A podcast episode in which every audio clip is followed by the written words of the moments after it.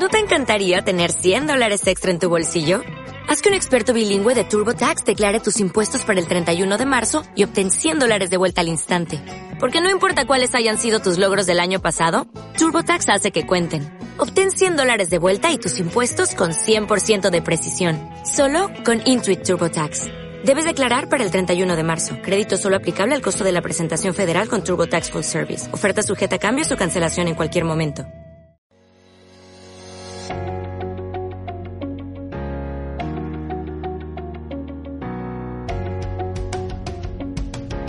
Bienvenidos al podcast de la Iglesia Puerta del Cielo. Agradecemos que puedas compartir este tiempo con nosotros. Buenos días, Dios les bendiga. Estamos una vez más reunidos en su nombre para oír qué Dios nos quiere decir en estos días. Días que siguen un poquito convulsionados con todas las noticias, con las idas y con las vueltas. Pero nosotros sabemos y declaramos que nuestro Dios tiene el control y Él está con nosotros. En este domingo quiero que busquemos en nuestra Biblia para leer y compartir, en principio, el Salmo 139 de los versículos 7 al 10 en la nueva traducción viviente. Dice así, jamás podría escaparme de tu espíritu jamás podría huir de tu presencia. Si subo al cielo, allí estás tú. Si desciendo a la tumba, allí estás tú. Si cabalgo sobre las alas de la mañana, si habito junto a los océanos más lejanos, aún allí me guiará tu mano y me sostendrá tus fuerzas. David escribe, escribe este salmo declarando que Dios todo lo sabe y que está en todas partes. Algo que a veces a nosotros, cuando nos tocan tiempos un poco complicados o muy complicados, se nos escapa o nos, hay momentos que nos olvidamos. Dios sabe todo y está en todo lugar. Cuando pasan esas cosas, Él allí viene, nos saca de la opresión, nos muestra eso, ¿no? Nos da seguridad, nos da ánimo, nos da aliento. Cuando nos sentimos débiles, solos, que pensamos que todo se ha perdido, que no sabemos cómo ir, ahí nuestro Dios está con nosotros. David está hablando de la omnisciencia y de la omnipresencia de nuestro Dios. Parecen palabras difíciles, ¿no? Si nunca las oímos. Simplemente está describiendo los dos, uno de los dos atributos que nuestro Dios tiene. Eh, omnisciencia es decir que Él todo lo sabe. Nada escapa a nuestro Dios. Todo absolutamente conoce. Conoce el pasado, conoce el presente y conoce el futuro. Dice en primera de Juan 3.20, en la segunda parte 3.20b, también en la nueva traducción viviente, Dios es superior a nuestros sentimientos y Él lo sabe todo. Es una muy buena noticia para comenzar esta semana. Para aquellos que a veces, por las circunstancias que fueran, nos podemos sentir como que Dios no sabe que yo estoy pasando una necesidad, como que Dios está tan entretenido en otras cosas que no alcanza a saber en qué situación estoy viviendo hoy, qué viví ayer ¿y qué será de mí mañana? Y dice que es omnipresente, es decir, que Él está en todos lados. Dice, es otro atributo de Dios que es propio de su perfección. Él está en todos los lugares al mismo tiempo, porque es Dios. Y solo Él puede estar y hacer así. Dice en Jeremías 23, versos 23 y 24, también lo leemos en la nueva traducción viviente, Dice así, ¿soy acaso Dios solo de cerca? Dice el Señor, no, al mismo tiempo estoy lejos. Seguimos teniendo buenas noticias esta mañana. No estamos pudiendo congregarnos, estar juntos, pero Dios sigue estando. No podemos ver a nuestra familia, a nuestros amigos como querríamos, pero Dios sigue estando con ellos y con nosotros. Dice el versículo 24, ¿puede alguien esconderse de mí en un lugar secreto? ¿Acaso no estoy en todas partes, en los cielos y en la tierra? dice el Señor. ¿No es maravilloso saber que nada le es oculto a nuestro Dios? Nada, nada de lo que hemos pasado, estamos pasando, aunque a nosotros nos parezca que nadie sabe. Dios sí sabe. Que estamos solos, Dios está con nosotros. Creo que es una buena manera para comenzar un día, una semana, para comenzar a caminar estos tiempos, este año que hace muy poco ha comenzado, sin dejar de recordar quién es nuestro Dios y en quién hemos creído, para poder permanecer y avanzar más allá de todo lo que acontece a nuestro alrededor. Esta es la introducción del tema que vamos a hablar hoy y hoy quiero compartir una parte de la vida de un hombre de Dios, de un hombre de Dios que los sirvió con todo su corazón, que era esforzado, que era valiente. Pero algo que es maravilloso y a mí me gusta que en la Biblia nos cuenten y nos hablen, por eso es verdadera, por eso es ciertísima, por eso es la palabra de Dios.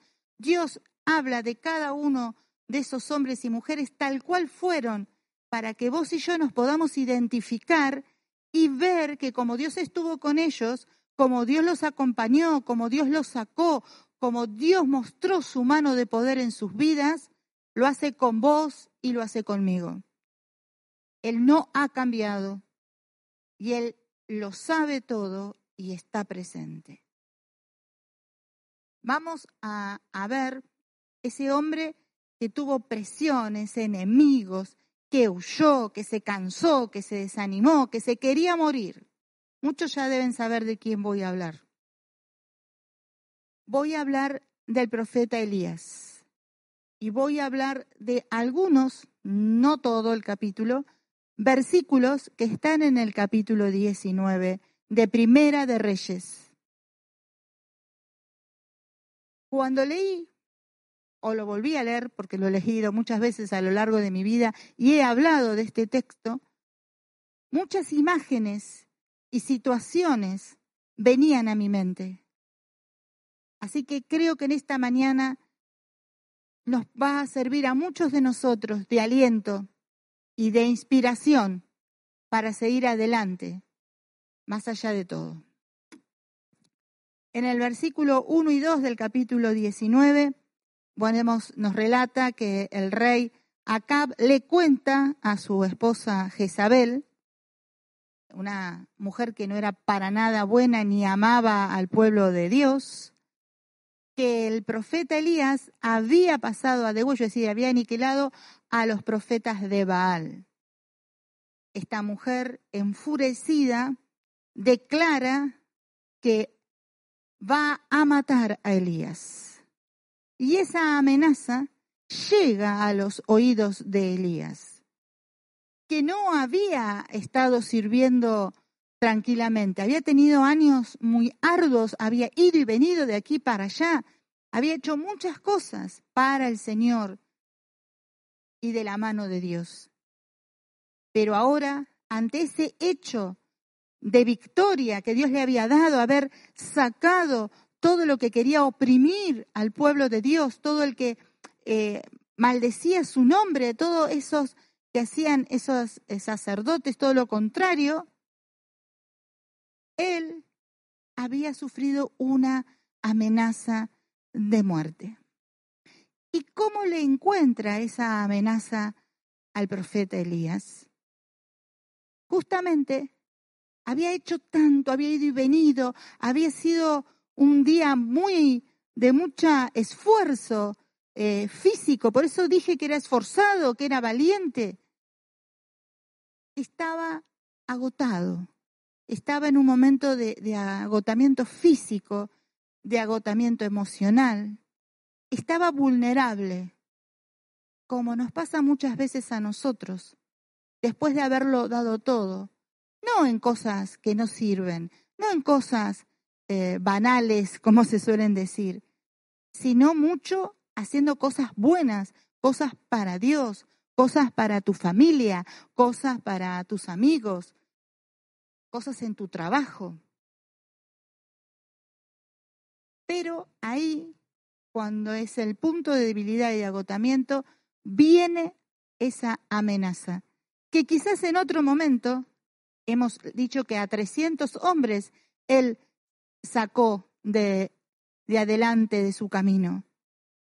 La simple amenaza que llegó así como un susurro a su vida, lo amedrentó, lo asustó.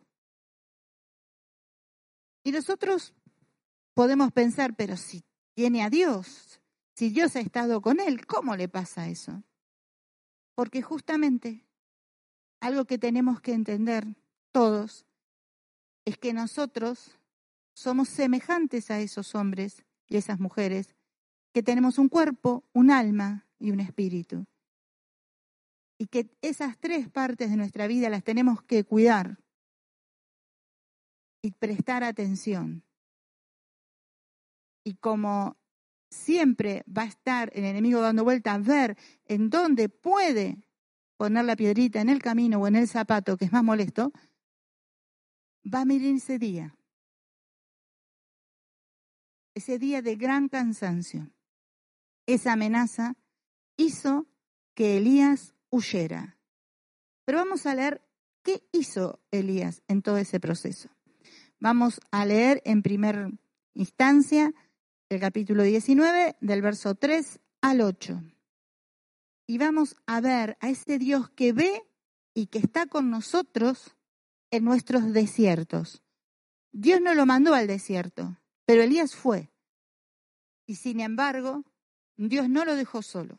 Y lo vamos a ver en estos versículos. Dice el verso 3, Elías tuvo miedo y huyó para salvar su vida se fue a Berseba, una ciudad de Judá, y dejó allí a su sirviente. Primer punto que muestra en la situación que se encontraba Elías ante todas las presiones que había vivido. Porque ir a hacer eso que hizo con los 300 profetas de Baal, tampoco lo hizo y fue algo eh, suavecito, delicado, fue algo fuerte, algo que necesitó de todo su esfuerzo estaba realmente muy agotado cuando la amenaza llegó. Entonces, lo primero que hace se va y le dice a su sirviente, todos, si leemos la vida de Elías, vemos qué importante era ese sirviente en su vida, lo acompañaba a todos lados, era su ayudante. No había estado solo nunca. Pero él lo deja. No quiere ni siquiera que lo acompañe. No tenía fuerzas para hacerse responsable ni siquiera de la vida de él y decirle qué o cómo tenía que hacer. Lo dejó, dice el verso 4, luego siguió solo todo el día hasta llegar al desierto. El desierto es el lugar físico que todos conocemos, sabemos lo que es un desierto, es una tierra árida, eh, donde no hay agua, sabemos todo, pero también se usa en manera figurada cuando estamos en tiempos difíciles.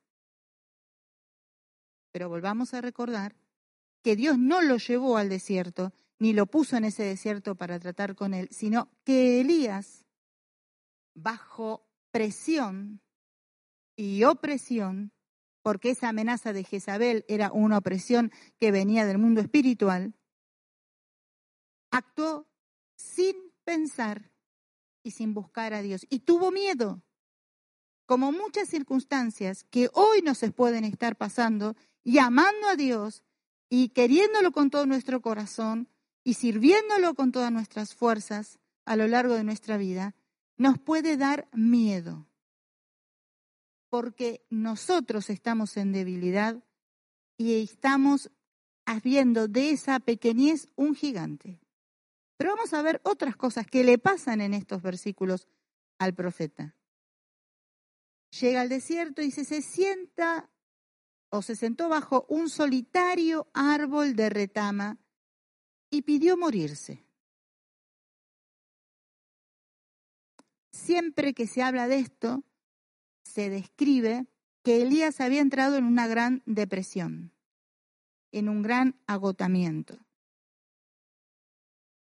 Yo tengo memoria de un libro muy viejo, muy viejo, que la figura de ese libro, que estaba basada en esto, de Elías, había una persona así como sentada y un dedo grande, algo que le aplastaba, lo aplastaba, lo aplastaba. De eso me estoy refiriendo. Cuando todo nos aplasta, nos aplasta y nos hace sentir pequeños, insignificantes. Pero algo nos había pasado, le había pasado a Elías y nos puede pasar a nosotros. Creo que en todo ese ir y venir se había olvidado de un pequeño detalle que a veces nos pasa a nosotros. Entre tanto ir y venir, hacer y venir, va para acá, viene para allá, viene al otro lado, hace lo otro, nos olvidamos de algo importante, que nuestra fuerza viene del Señor y que sobre nosotros está el Dios Todopoderoso. No tuvo tiempo y ni siquiera pensó en eso ante todo lo que tenía. Él salió corriendo. Ahora es muy em, significativo esto. Se tira abajo del árbol y pide morir, le dice a Dios, ¿no? Dice, lo vamos a leer como dice acá, se sentó bajo ese solitario y pidió morirse. Le dijo, basta ya, Señor, quítame la vida porque no soy mejor que mis antepasados que ya murieron. ¿Por qué digo que esto es contradictorio en la vida de Elías? Huyó porque tenía una amenaza de muerte y se va al desierto solo y ahí le pide a Dios que le quite la vida. En esas contradicciones entramos cuando un agotamiento general viene a nosotros, que escapa si amamos o no a Dios. Y comenzamos a tomar decisiones y decimos cosas que no tienen nada que ver una con la otra.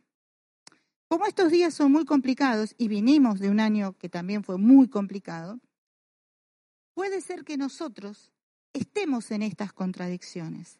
Nos encontremos en días como estaba el profeta Elías, huimos para que no nos maten, pero resulta que nos vamos a un desierto y le pedimos a Dios que nos quite la vida. Y él que había hecho tanto en nombre de Dios, no le pide que le dé fuerzas. ¿No que es contradictorio? ¿No te oíste nunca en tu vida diciendo esas cosas sin entender por qué ni para qué? Así estaba el profeta, sin entender. Ya amargado, ya había entrado amargura. Cuidado con eso. Porque a veces está todo afuera, pero cuando eso que está afuera, que pensamos, así que es todo sutil, comienza a entrar a nuestro corazón y comienza a, eh, nosotros a armar pensamientos, es peligroso. Estamos entrando en una zona de peligro porque ya no estamos oyendo la voz de Dios, sino nos oímos a nosotros mismos. Y lo que es peor, al susurro del infierno. Así estaba él. Dice el verso 5, entonces se acostó y durmió debajo del árbol. Mientras dormía, un ángel lo tocó y le dijo, levántate y come. Ahora, nosotros que lo estamos viendo desde afuera, veo que nosotros para analizar las situaciones de afuera o cuando es la historia, cuando ya sabemos como se dice con el diario de ayer, todos sabemos qué opinar. Pero a mí me gustaría que juntos nos identifiquemos con Elías, para que esta palabra pueda ser una obra en nosotros en este día. Dios fue a buscarlo a ese desierto. Dios hoy viene a tu desierto y al mío a buscarnos. No le es poco a Dios nuestra situación y no le cuesta nada introducirse en ese desierto. Él sabe de desiertos, mejor que nosotros. Y ahí se fue, la ayuda del Señor vino. El ángel le dice, levántate y come. Qué respuesta extraña sería porque el ángel que mandó el Señor no le dijo, eh, a ver, Elías, ¿qué haces que no estás haciendo un altar y me estás adorando? Porque nuestro Dios es un Dios de orden y un Dios que nos cuida de una manera que nosotros no podemos entender. ¿Por qué Él nos dio este cuerpo? Nos dio nuestra alma y nos dio nuestro espíritu. Y Él sabe que si este cuerpo, este templo del Espíritu Santo no está bien, no va a estar bien nada. Muchas veces pensamos que con que el espíritu esté bien y, y nuestra alma esté plena, no importa. Yo no estoy hablando de las enfermedades que nos tocan o que tenemos. Estoy hablando de que no cuidamos y no somos ordenados en nuestra vida. Y pensamos que eso le toca. No, a Dios no le toca, eso te toca a vos y me toca a mí. Y no es poca cosa no cuidarse. No lo tiene Dios en menos. Le dice que coma porque había estado días eh, de acá para allá y no había comido encima de todo lo que tenía. No le iba a entender lo que Dios le quería decir. Como nos pasa a cada uno de nosotros, cuando estamos muy cansados, a veces estamos cansados y alguien nos quiere contar algo y explicar y nosotros no podemos ya. No amamos a la gente, al que tiene familia y a veces le quieren explicar algo, pero estás cansado y no le entienden, no tienen hijos pequeños. Sí que la amamos, sí que nos interesa, pero nuestro cuerpo está cansado, nuestra mente necesita refrescarse. Y eso a mí me importa mucho y le presté atención. ¿Qué consejo primero le dio Dios? Dios lo necesitaba fuerte físicamente para después decirle todo lo que tenía que decirle. Pero ese hombre que tenía una amenaza de muerte de sus enemigos y que él se quiso morir, Dios ya le está respondiendo qué, qué planes tenía con él. Pero él no se da cuenta, como nos pasa a nosotros. Cuando estamos tan turbados, tan complicados, tan agotados, y nadie dice que por capricho, sino con sentido por todo lo que hemos hecho, muchas veces Dios está con nosotros, nos está hablando y no lo reconocemos.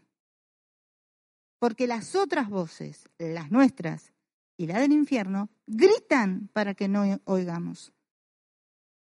Ese es un momento de parar y hacer esto que le manda Dios, que comiera. Él estaba dormido, por eso le dice que se levante y coma. Elías mira a su alrededor, estaba en un desierto, no había nada, y cerca de su cabeza, dice, había un poco de pan horneado sobre piedras calientes. Me sigue emocionando nuestro Dios. Está en todos los detalles, Dios. Vos y yo no, porque a veces hacemos las cosas así como para que queden bien, pero no con detalles. Dios está en el detalle. Y Dios le dejó el pancito para que no se le enfriara todo preparadito para su hijo. Si usted ve, Dios no lo está condenando. Dios fue a socorrerlo, fue a ayudarlo. Porque a veces nosotros tenemos tendencias a, opinar sin entender lo que está haciendo Dios en esa vida. Había un poco de padroneado sobre piedritas calientes y un jarro de agua en el desierto. Así que dice, él comió y bebió pero estaba tan agotado que volvió a acostarse. Entonces vuelve el ángel del Señor, dice, regresa, lo toca y le dice, levántate y come un poco más de lo que comiste. El viaje que tienes por delante será demasiado para ti. Le sigue diciendo que su vida no había terminado, que Dios tenía planes, pero él estaba tan agotado, tan cansado, tan deprimido, se sentía defraudado, solo, que no podía oír esa voz que Dios le estaba dando, no podía entender que si lo hacía comer, que si lo hacía beber, que si le hablaba de un camino, había futuro para su vida. No lo podía entender. Se había quedado atado con su pasado y su presente. Allí estaba él. Un poco más le decía. Le dice entonces, se levantó, Elías, comió y bebió, como nosotros, que a veces no entendemos, pero lo hacemos un poco como mecánicamente las cosas, ¿verdad? A veces hasta se lee la Biblia y se ora mecánicamente. ¿Usted me entiende lo que digo? No guiados por Dios, no entendiendo que yo necesito alimento, no tomándome el tiempo a ver qué me está diciendo Dios en esta palabra, escudriñándola, disfrutándola. No es mecánico, es mi relación personal, es pan diario. El pan diario tuyo y mío es su palabra. El agua de vida es su espíritu que quiere llenarte a vos y a mí para seguir adelante. No va a haber otra cosa que nos dé alimento y nos dé fuerzas para seguir. Un paso más, el camino hacia adelante. La comida le dio fuerza, dice, suficiente para que durante 40 días y 40 noches, es decir, todo el día, llegue al monte Sinaí, la montaña de Dios. En otros textos va a haber el monte de Oreb. Ahí de eso estamos hablando. ¿Dios le estaba hablando solamente para 40 días? No, pero en la condición que estaba Elías, no podía más que entender hasta ahí. Y a veces a vos y a mí nos pasa lo mismo.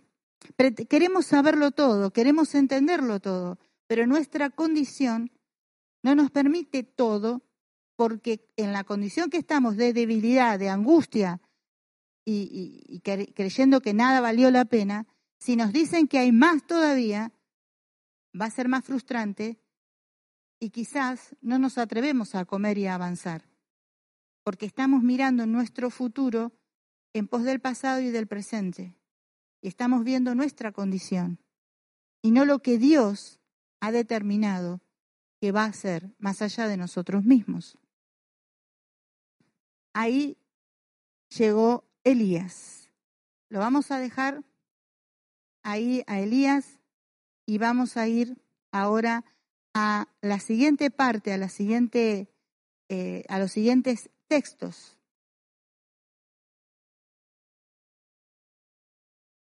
Él estaba muy, muy agotado. Solamente le alcanzó para esos 40 días. Y ahora lo vamos a ver desde el verso 9 al 13, también en el capítulo 19 de Primera de Reyes. Dios ve y está con nosotros en nuestra cueva. Nosotros tenemos muchas maneras muchas cuevas que hoy tienen otro nombre, en donde nos escondemos. La cueva más usada es encerrarnos dentro de nosotros mismos. Nosotros mismos somos la primer cueva a la que corremos a encerrarnos. ¿Por qué vamos a esa cueva? Porque no queremos oír más nada, no queremos saber más nada. No podemos oír, es como que no tenemos capacidad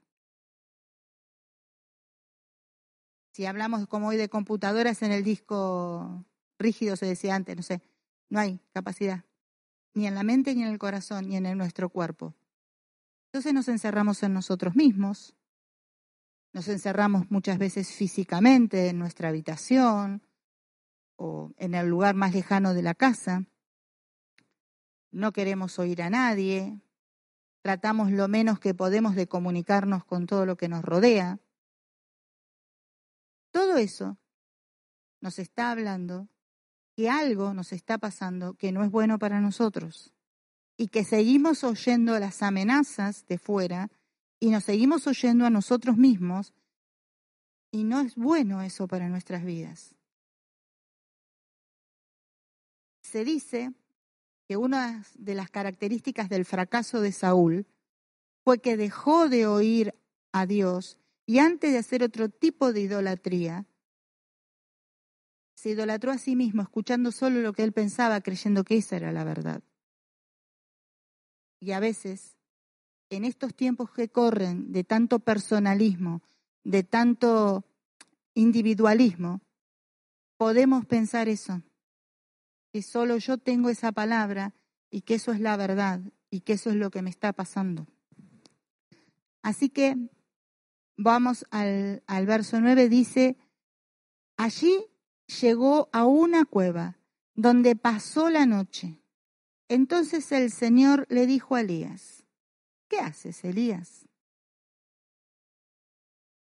Es realmente para emocionarnos. Nuestro Dios no se cansa de nosotros. Ese Dios que fue a la cruz por vos y por mí no se cansa a nuestro primer error, a nuestro... No, no. Él nos ama tanto que en vez de nosotros seguirlos a Él, Él nos sigue a nosotros. Porque Él nos está mirando con una mirada muy diferente a la que nosotros tenemos de nosotros mismos y quizás nuestro alrededor pueda tener de nosotros. Y eso le dice, ¿qué haces? Como diciendo, yo te dije, come y bebe, que largo camino te espera. Y viniste unos días y ya te metiste dentro de una cueva a dormir. En el 10 dice, ahí Elías, se ve que la comida un poquito efecto le había hecho y la siesta que había tenido, se anima a responderle cuál era en parte esta gran angustia, o su angustia en general.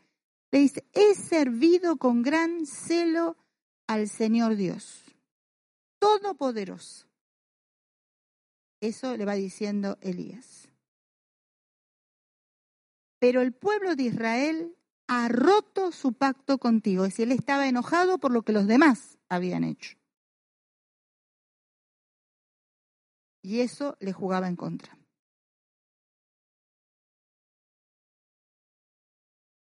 Derribó sus altares y mató a cada uno de tus profetas. Eso dice del pueblo de Israel. Yo, le dice, soy el único que queda con vida y ahora me buscan para matarme también a mí. Cuando nosotros estamos muy desgastados, muy cansados, y como digo, de tanto ir y venir, no hemos tomado ese tiempo para oír y entender lo que Dios dice, uno de los productos de estas cosas es creer que somos el único, la única, que somos eh, la única que puede hacer las cosas en, la casa, eh, en el trabajo, eh, en tu estudio, que nadie, si no, si no estamos nosotros, se cierra todo. Hay una noticia, lamento decir, que el mundo sigue de que es el mundo. Abraham hizo su parte y murió. Moisés lo mismo. Y así seguimos, los apóstoles. Eh, y hasta nuestro Señor Jesús fue a la cruz, cargó nuestros pecados, murió. Él resucitó y está sentado a la diestra del Padre. Ese es nuestro futuro glorioso.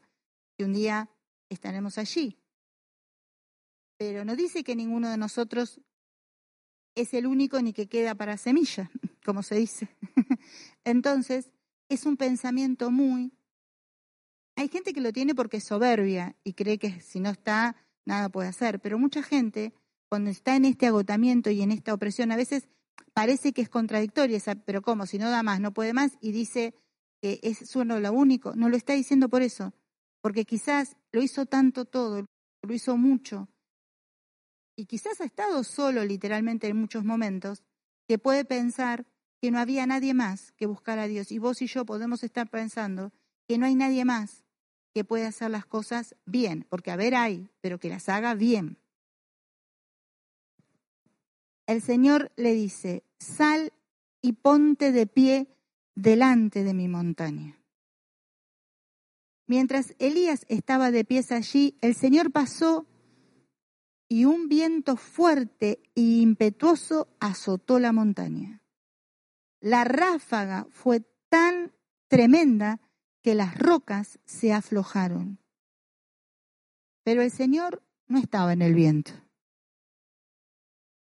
Después del viento hubo un terremoto, pero el Señor no estaba en el terremoto. Pasando el terremoto hubo un incendio, pero el Señor no estaba en el incendio. Y después del incendio hubo un suave susurro. Cuando Elías lo oyó, cubrió su cara con su manto, salió y se paró en la cueva. Entonces una voz le dijo, ¿qué haces, Elías? Hasta ahí es el verso 13. A mí de, de todo lo que leímos, además de ver esto que compartía de, esa soledad tan profunda en que se sentía Elías, en ese agotamiento tan grande que lo hacía sentir el único que amaba a Dios y que quería seguir adelante, como cada uno de nosotros se puede sentir en las diferentes áreas en que le toca desarrollarse, Dios lo visita. Pero me gustan estos últimos versículos. Hemos visto esa impetuosidad en la que él vio situaciones creyendo que estaba Dios, pero Dios estuvo en ese susurro, dice la versión 60, en el silbo apacible. Y esto te habla y me habla de un Dios que nos conoce de tal manera, de un Dios personal, porque Elías no estaba en condiciones ni físicas ni emocionales para que ese torbellino le pasara por encima. Él necesitaba paz, él necesitaba que todo se aquiete para poder oír la voz de Dios, para poder entender, para poder levantarse y seguir adelante. A veces nosotros, en nuestra desesperación y en nuestro agotamiento, lo encasillamos a Dios y creemos que, ah, eso es Dios, aquello es Dios, ah, pero no, no estaba, no, porque pensamos que así lo tiene que hacer. Mas Dios tiene la manera de cómo va a venir a tu vida a tener un encuentro y a renovarte, porque sabe tu día, tu hora y tu momento. A lo mejor una vez fue con fuego, otra vez habrá sido con un viento recio, pero hay veces que necesitamos el susurro de Dios, el silbo de Dios, esa caricia de Dios, porque por dentro no damos más y a veces tampoco por fuera. Y así Dios le muestra su amor y su cuidado como a cada uno de nosotros en este día. Dios quiere demostrárselo de la manera en que lo necesitamos. Y como Dios me habla a mí, no te habla a vos. Y como Dios te lo va a decir, Él es personal porque Él te conoce. Justamente lo que tenemos que entender, que Dios lo sabe todo y lo conoce todo. Más que lo que nosotros sabemos de nosotros mismos porque a veces nosotros no sabemos de lo que somos capaces de hacer, de reaccionar, y Dios sí. Si no, tenemos a un Pedro. ¿Qué le dijo Pedro antes de estar eh, en Getsemaní? Señor, eh, yo eh, jamás te voy a negar. Le cortó la oreja al que vino a llevarse al Señor. Pero no pasó mucho en que él lo estaba negando al Señor. Y a pesar de eso, Jesús no lo desechó a Pedro, porque él ya sabía de ese carácter y de esa reacción, pero también sabía que un día iba a morir por causa del Evangelio. No determina una circunstancia de nuestra vida el futuro que Dios ha preparado para nosotros. No determina esta situación actual tan fuerte, tan difícil que nos toca vivir en todas las áreas, qué es lo que Dios va a hacer con nosotros y con su iglesia en el mundo entero. Recibamos la manera en que Dios quiere hablarnos. Recibamos ese susurro, ese el silbo. No vayamos de acá para allá buscando ruido, creyendo que eso es que vamos a tener fuerzas. Él nos está hablando y Él está con nosotros. Y le pregunta al Señor, ¿qué haces aquí, Elías? Ahí estaba él y mucho no, no entendía todo lo que tenía que venir y lo que iba a hacer. Y vamos a los últimos versículos que hoy quiero completar. Esta parte se llama Dios ve y sabe nuestro pasado, presente y futuro y como un subtítulo yo le puse rescate y directivas. Dios viene por tu rescate y por el mío. Dios no lo llevó al desierto, no lo llevó a la cueva. Dios no nos llevó al desierto, no nos puso en la cueva y no quiere que nos moramos. porque a lo largo de todo ese trayecto y de todas estas situaciones y de todos estos días, Dios ha mandado comida y bebida a cada uno de nosotros. Es esa palabra. Y hoy nos sigue diciendo eso. Nunca nos dejó huérfanos. Nunca nos dejó sin alimento. Y vamos a leer eh, los versos 14 al 16 y el 18. En el verso 23 leímos que el Señor le pregunta a Elías, ¿qué haces, Elías? ¿Qué hacía ahí, en esa cueva? Verso 14. Él volvió a responder. Escuchen, ¿eh? ¿A qué punto de agotamiento estaba? He servido con gran celo al Señor Dios Todopoderoso. Él repite lo mismo.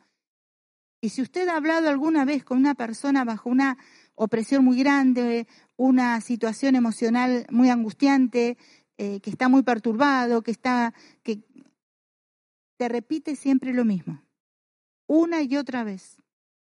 Es tal esa angustia, es tal eso que está dentro, que ya gobierna su mente y sus pensamientos y también sus sentimientos. Entonces, está tan lleno de todas esas cosas que no podemos, nosotros, uno quiere hablar, no sé si le pasó, y pasan a veces del silencio más absoluto y es siempre lo mismo. Y pasan unos días y vos te encontrás con la persona y te vuelve a decir lo mismo. Y él le vuelve a decir lo mismo. He servido con gran celo al Señor Dios Todopoderoso, pero el pueblo de Israel ha roto el pacto contigo, derribó tus altares y mató a cada uno de tus profetas. Yo soy el único que queda con vida y ahora me buscan para matarme a mí también. El verso 15 dice, entonces el Señor le dijo, regresa por el mismo camino. Interesante, ¿no? Dios nos enseñó un camino en el que debemos ir y andar. Él estaba hablando de un camino literal, Señor. Yo pensaba en que hoy el camino es Jesús, el camino que nos lleva a Dios, el camino que nos lleva a las respuestas, el camino que nos lleva a donde Dios quiere llevarnos. Por eso ahí hay una gran clave. Regresa por el mismo camino que viniste y sigue hasta el desierto de Damasco. Cuando llegues allí, unge a a Salel, perdón, para que sea rey de Aram. Después unge a Jehú, nieto de Nimsi, para que sea rey de Israel. Y unge a Eliseo, hijo de Cefat, de la tierra de Abel Meola, para que tome tu lugar como mi profeta. Eso le dice el verso 17. ¿Qué le está diciendo el Señor? Vos que te querés morir, vos que le creíste a la amenaza del infierno de que te iba a matar y que venís huyendo y que te venís escondiendo y que estás tan agotado y tan cansado, yo, el Dios Todopoderoso, el Dios que todo lo sabe, el Dios que está en todos lados, te está diciendo que hay un futuro para vos y que hay una nueva generación, que hay un remanente que yo preparé para este nuevo tiempo que están haciendo. Y eso te dice Dios a vos y me dice a mí. Nada de lo que hiciste, ni en tu casa, ni con tu familia, ni con tus amigos, ni en tu trabajo, ni en la iglesia ha sido en vano cuando lo hayas hecho para la gloria y la honra de Dios. Dios no es de tuyo ni de mío. Y Él está atendiendo todas las situaciones y Él está mirando a ese futuro que está naciendo para mostrar su gloria como nunca antes. El verso 18 dice, sin embargo, preservé a otros siete mil en Israel, quienes nunca se han inclinado ante Baal ni lo han besado. A veces esa angustia, ese cansancio nos hace creer que nadie ha amado a Dios, que nadie lo ha servido, o que en tu casa nadie te entendió y nadie te está apoyando, o que tu familia más lejana, o lo que hablamos, amigos, trabajos. Pero Dios siempre se mueve con remanentes. Y no fue en vano tu tarea. Ahí el Señor le da las directivas y fueron más profundas que las que él creyó. No solo iba a levantar a su sucesor en lo espiritual, estaba levantando lo que iban a gobernar a los pueblos. Él tenía ya más influencia de la que él creía. Esa voz se había apagado de amenaza y todo lo que él pensaba había quedado en nada. Ahí estaba el Señor. Por eso este mensaje es para nosotros hoy. Nuestro Dios quiere restaurarnos. Nuestro Dios nos está diciendo, para un poquito, para un poquito. Comé, bebé, escucha lo que te quiero decir. Porque muchas veces nos ha estado diciendo, come y bebe, y no lo entendimos. Porque seguimos pensando y hablando nosotros. No está tan mal el silencio de Dios. Dios se calla para que nosotros lo busquemos y le podamos oír. Los que no nos callamos somos nosotros. Nuestros argumentos tienen que caer. Los argumentos del infierno tienen que huir. Y la palabra de Dios tiene que reinar completa y plenamente en tu vida y en la mía. Porque ese es el alimento, esa es la bebida para seguir adelante. Y Él nos va a buscar a donde estemos. No es que Él no está, es que nosotros no lo vemos por la situación en la que nos encontramos. Y para terminar este mensaje, quiero invitarlos a leer Isaías 42, 9 en la versión 60. Dice así, He aquí, se cumplieron las cosas primeras y yo anuncio cosas nuevas antes que salgan a luz. Yo os las haré notorias. Dios te va a decir por qué llegaste hasta este día, hasta esta hora, hasta este tiempo, y te dirá cómo seguirán tus días. Como lo hizo antes, lo va a hacer ahora. Y Filipenses 3, 13 y 14, también en la versión 60, dice así. Hermanos, yo mismo no pretendo haberlo ya alcanzado, pero una cosa hago, olvidando ciertamente lo que queda atrás y extendiéndome a lo que está delante, prosigo a la meta del supremo llamamiento de Dios en Cristo Jesús. Quizás es tiempo de soltar todas esas amenazas, de soltar ese cansancio, de cuidar nuestro cuerpo, nuestra alma, nuestro espíritu, mirando, como nos decía el, el pastor Walter Elía, a los ojos a Jesús y seguir tomado de su mano. No mirando las circunstancias, no juzgándonos nosotros y mucho menos juzgando a los demás, sino confiando en el Dios que todo lo sabe, en el Dios que está con nosotros y que está en esa aflicción tan difícil y que está en esos días donde no ves la salida, porque Él la trae más rápido lo que vos y yo podemos pensar. Así que hoy quiero invitar a todos los que se han sentido, se sienten identificados con Elías, todos los que somos sus hijos, a pedir a Dios que nos ayude, que en este tiempo nos alimente, nos siga alimentando y nos siga guiando para ese futuro que Él trazó. A los que quedaron en el camino, vuelve por el camino, vuelve al camino que es Jesús. Y a los que nunca lo tomaron de la mano a Jesús y están con todo esto, te invito a que sigas al único camino que hay, que es Jesucristo nuestro Señor. Así que así como estamos, yo los invito para que podamos clamar y orar a nuestro Dios en este día, por nosotros, por los que sabemos que están en esta situación. No solo aquí, hay un mundo que está pasando días difíciles y ahí también están nuestros hermanos clamemos en esta mañana en favor de todos nosotros, en el nombre del Señor. Amado Dios, en este día nos presentamos de ti. Tú nos conoces, tú nos conoces porque eres el Dios que todo lo sabe, el Dios que todo lo ve, que está aquí ahora y que está con mis hermanos en sus casas y que está con otros hermanos en otros lugares de este planeta. Señor, Tú eres el pan y eres la, el agua de vida que viene a nosotros. Que ese alimento nos fortalezca, que sepamos cuidar nuestro cuerpo, nuestra alma, nuestro espíritu. Que la voz del infierno se calle porque voz de Jehová es dicha. Señor, que todas las presiones salgan de nuestra vida que nosotros seamos capaces de vaciarnos para que ese agua de vida nos llene y nos dé la fuerza para entender que vos nos estás marcando, que más allá de toda realidad, más allá de toda amenaza, tú tienes futuro para nosotros, que ya las cosas antañas se han cumplido, pero tú nos vas a declarar ¿Qué harás en este nuevo tiempo que ha de venir de tu mano más allá de todo este presente? Señor, recorre las vidas, recorre las familias, Señor.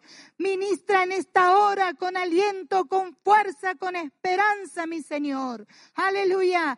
Levanta la mirada de todos tus hijos para que huya ese deseo de que todo se termina. Porque mientras nosotros decimos que ha llegado nuestro final, Dios nos dice que viene un comienzo de victoria y de vida para todos los que le aman. En el nombre de Jesús, tú nos bendices, Señor. Amén y amén. No huyamos, no nos encerremos, sino oigamos la voz de Dios, porque Él está con nosotros, Él está con vos y conmigo, y seamos capaces de decir, como dijo el apóstol Pablo, olvidar, soltar todo lo que nos tiene detenidos, extendiéndonos para lo que Dios ha planificado para tu vida, tu familia y para la iglesia, puerta del cielo y la iglesia en el mundo entero, para este tiempo que están haciendo. Dios los bendiga grandemente y seguimos buscando a nuestro Dios que tiene sus tesoros para mostrarnos. Cariños. Esperamos que este mensaje haya sido de bendición para tu vida. Recordá que podés seguirnos en las redes sociales y encontrar más información en nuestra web www.iglesiapdc.com.ar.